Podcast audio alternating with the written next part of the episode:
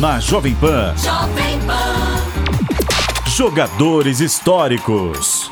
Sócrates tomando distância para fazer a cobrança de falta autorizado. Partiu Sócrates, bateu!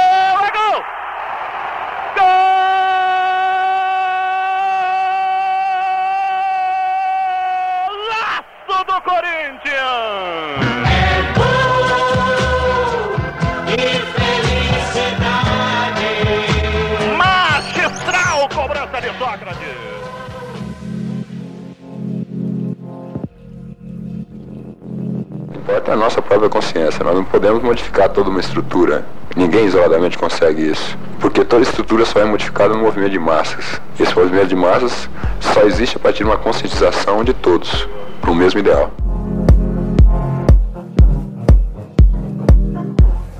Sócrates brasileiro Sampaio de Souza Vieira de Oliveira, o doutor Sócrates, o magrão. Em Ribeirão Preto, você teve uma infância de um garoto como outro qualquer, de, de peladas de rua, de jogar futebol assim, nesse sentido? Ah, sim, como outro qualquer não, que hoje está sendo difícil, né? É, hoje não tem mais. Aqui, por exemplo, em São Paulo, não tem mais, né? É difícil, hoje a garotada não tem mais onde, onde brincar, né? Mas na minha época, pelo fato de estar no interior e ter muito mais facilidade, muito mais acesso as coisas, a rua, né? Eu fui moleque de rua mesmo, jogando futebol, entrando no bagaia, jogando bolinha de gude, tudo que tinha direito. Era bom em alguma coisa não? Não, um pouquinho de tudo, a gente fazia tudo, né? Não, nem tinha preocupação de ser bom em nada.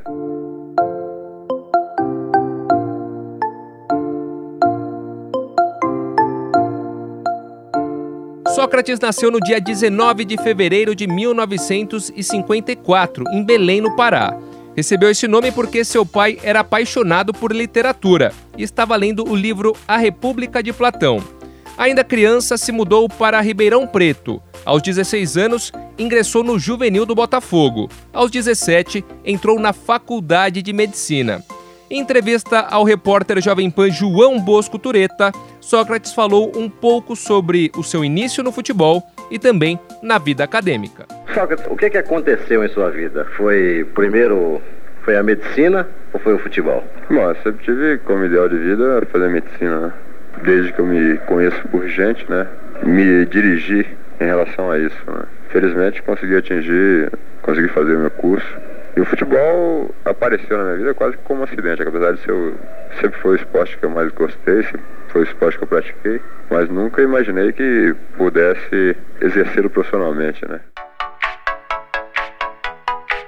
No futebol, Sócrates impressionou logo de cara por sua qualidade técnica. O doutor foi peça fundamental do Botafogo de Ribeirão Preto na conquista da Taça Cidade de São Paulo de 1977. Foi inclusive o artilheiro do campeonato. No mesmo ano, Sócrates também se destacou no Brasileirão. Aliás, foi na competição que ele marcou o célebre gol de calcanhar contra o Santos na Vila Belmiro. Nunca, nunca pensei que pudesse ser alguém famoso e, e realmente nunca, nunca tive ambição, se, se, é que se pode falar que, que é ambição ser famoso, né? Mesmo porque é, é algo que não depende da gente, depende de, um, de uma série de fatores, inclusive da atividade, da capacidade profissional, tudo isso. Sócrates chegaria ao Corinthians em 1978, onde se tornaria um dos principais jogadores da história do clube. Dentro de campo, além de memoráveis atuações, foram 172 gols em 298 jogos e três campeonatos paulistas, 79, 82 e 83. Fora de campo, ao lado dos amigos Casagrande, Zenon e Vladimir, Sócrates foi figura importante na chamada democracia corintiana, considerado o maior movimento ideológico da história do futebol brasileiro. Hoje, realmente, eu tenho todas as condições de, de colocar meus pontos de vista, colocar ideias, e muitas das ideias estão sendo aceitas, não só de minha parte. Isso é bom, porque gera diálogo, né? gera discussão e, consequentemente, gera coisas melhores, né? Você entende então que realmente daqui para frente o, o, Corinthians vive um, um, outro tipo de vida, um outro tipo de época realmente nesse sentido? Hoje sim, né? É claro que mudando-se as, as, figuras humanas, mudam-se as ideias também, né? Então é difícil a gente prever o que vai acontecer no futuro, mas por enquanto muita coisa boa vai ser plantada e, e deve ser aproveitada. Sócrates foi um jogador extraordinário, mas acima de qualquer coisa, um líder. Ele fez um movimento chamado Democracia Corintiana, e, foi ele quem criou, foi ele quem arquitetou, que batia de frente contra uma ditadura que estava eh, calando todo o país, e o futebol foi a primeira voz viva contra tudo aquilo que estava impedindo que o Brasil crescesse. Além disso, ele exigiu publicamente que eh, nós tivéssemos eleições diretas, tomou posições, usou o fato de ser um futebolista famoso para que o país melhorasse, jogou como um cidadão.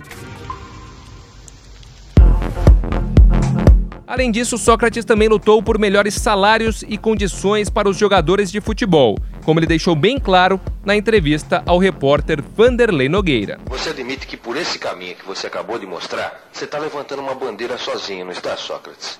Não sei, eu acho que o importante é nós mostrarmos, nós que temos uma carga de informação maior, que nós nos preocupamos com isso, mostrarmos ao público as realidades da nossa vida. Nós estamos num sistema capitalista. E, é claro, todos nós gostaríamos que houvesse uma descentralização da renda nacional. Está na, nas mãos de poucos. Mas é, isso tem que partir das grandes empresas que mexem com capital, que tem um capital de giro. E não do assalariado, mesmo que ele ganhe muito. Mas ele é assalariado, ele amanhã pode ser desempregado.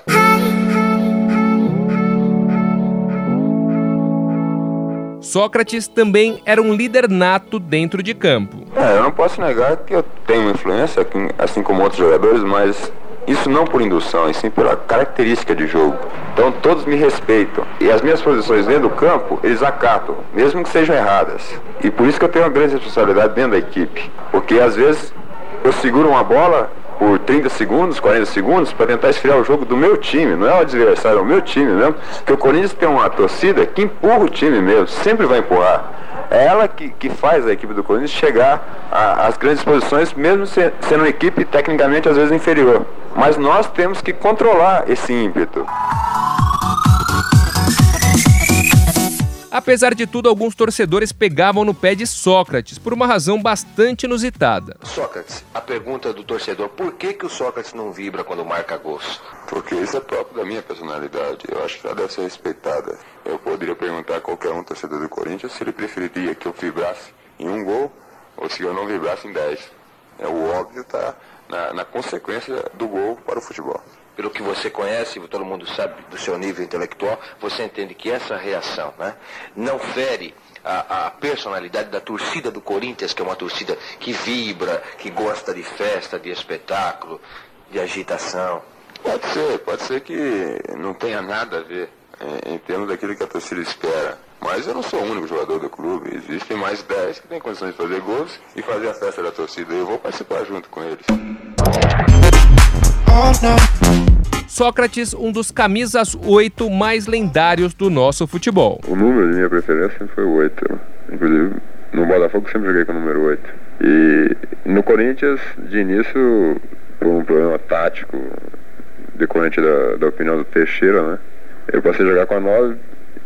Outra, outra razão também era o fato do, do, do Basílio, né? Era um um jogador que tinha alguma coisa muito ligada ao número 8, principalmente por ter feito o, o gol do campeonato do Corinthians, né? Então, passei a jogar com o número 9, né?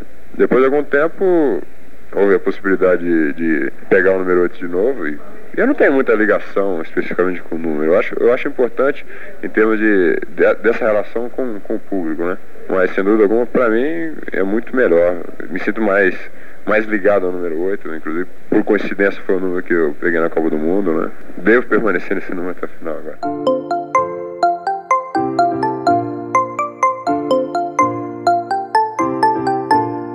Em 1984, Sócrates deixou o Corinthians, foi para a Itália, onde teve uma rápida passagem pela Fiorentina. Quando foi para o futebol europeu, não foi tão bem, uma passagem rápida pela Fiorentina, era um momento diferente do mercado do futebol. Antes, jogar na Europa não era visto como uma coisa, um status né, muito acima do que jogar no futebol brasileiro. Hoje, o sucesso da carreira de um jogador de alto nível está diretamente ligado a uma boa passagem no futebol europeu, mas o Sócrates ele viveu numa época diferente. Após rápida passagem pela Fiorentina, em 1985, Sócrates acertou com o Flamengo. Em entrevista ao Nilson César, ele falou sobre a volta ao Brasil. Sócrates de volta ao futebol brasileiro.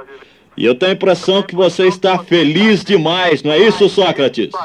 É, eu não posso dizer que estou totalmente feliz feliz porque esse mês aqui não foi muito fácil para mim, não, a nível de, de conhecer algumas outras histórias da vida do homem que eu não tinha conhecido ainda, mas de qualquer forma voltar pro, pro lugar onde ainda existe felicidade é qualquer coisa que é incomensurável a nível de, de sentimento.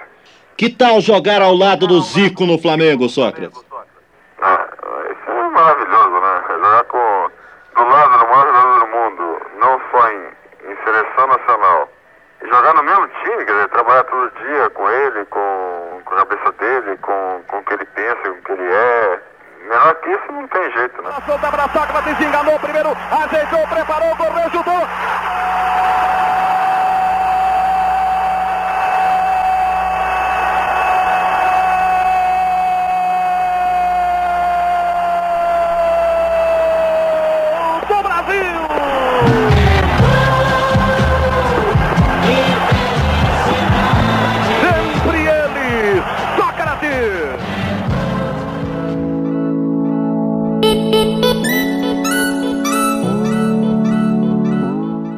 Sócrates também deixou sua marca na seleção brasileira, onde disputou duas Copas do Mundo, entre elas a de 1982, uma equipe que não ganhou o título, mas que cravou seu nome na história do futebol. Bom, apesar da decepção, é lógico, de não ter conseguido um título mundial, você, o, o- a, com a Copa do Mundo, a, a convivência, aquilo que você viveu de bastidores, lhe deu ânimo para continuar um pouco mais no futebol, dar um pouco mais daquilo que o torcedor quer de você, quer ver você continuar jogando pelo menos mais um, algum tempo? Sim, todo, todo um contexto é importante para me estimular sempre a procurar fazer o melhor, tentar melhorar, né? E eu sei que eu posso atingir um grau melhor e é isso que eu estou procurando alcançar. Mesmo depois da Copa do Mundo, onde, onde foi um trabalho maravilhoso que, que nós pudemos sentir toda a evolução daquilo que fizemos, né?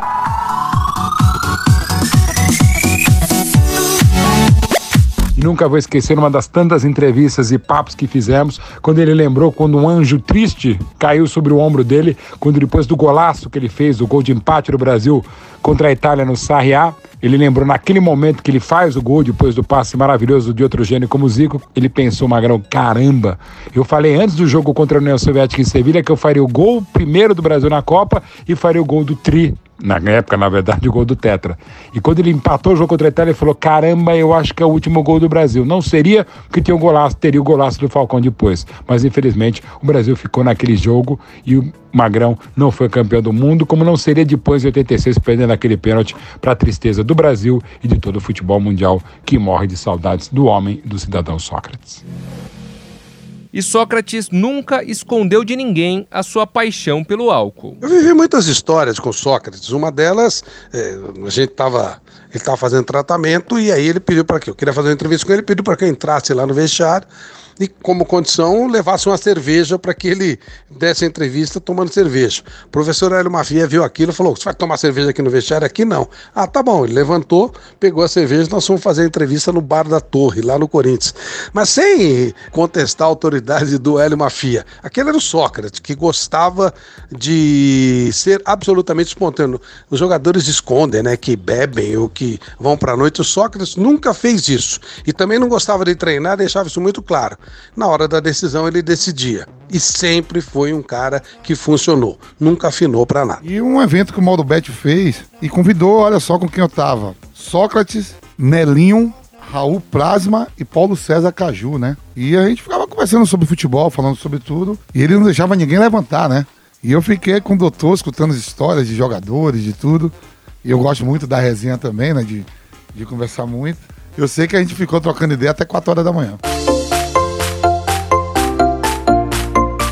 Sócrates, um ídolo da geração passada, da atual e da futura. O que, é que você sente, Sócrates, ao ser cercado nos campos de futebol por essa garotada, principalmente depois da fase Corinthians, claro? Você já era um ídolo em Ribeirão Preto. Hoje você é um ídolo nacional. Você sabe que esse é um ponto que me toca muito, porque aí que, que pesa a responsabilidade de você ser um cara popular.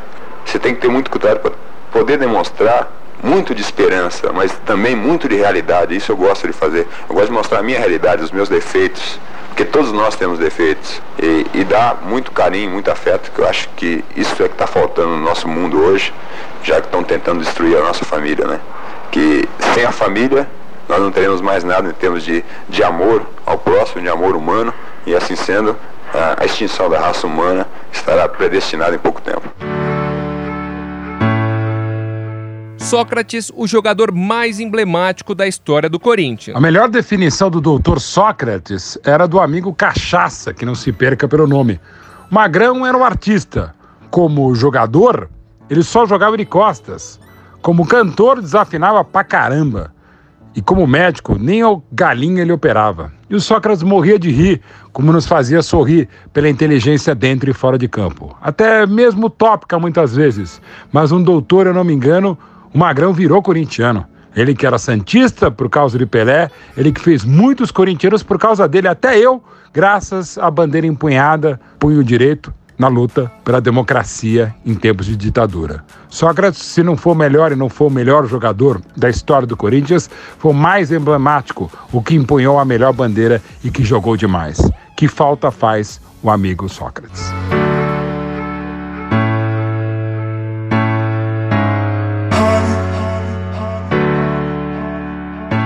Sócrates e a melhor definição do que é ser Corinthians. O Corinthians é muito mais que um clube de futebol. O Corinthians é uma religião, é uma grande nação, mas muito mais que isso, o Corinthians é uma voz, o Corinthians é uma força, é uma forma de expressão que a sua população tem. Num país em que os mais fracos, social, política e economicamente, não tem voz nunca. Nesse caso tem. Quer dizer, através do Corinthians eles conseguem se manifestar. Quer dizer, a torcida corintiana utiliza o seu clube, o seu time, a sua expressão física como forma de contestação de tudo aquilo que não lhe é dado de direito.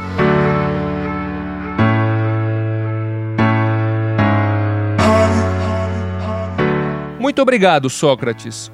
Obrigado pelo jogador que você foi. Obrigado pela pessoa que você foi. Obrigado por tudo. Um abração a você, não só você, mas a todo o pessoal da Jovem Pan. E esperando realmente que a gente possa, sei lá, relembrar os velhos tempos, né? Mesmo, mesmo que isso tenha alguma dificuldade nova, não sei, eu tô longe, né? Mas que a gente possa conviver o máximo possível para trocar informações e aprender cada um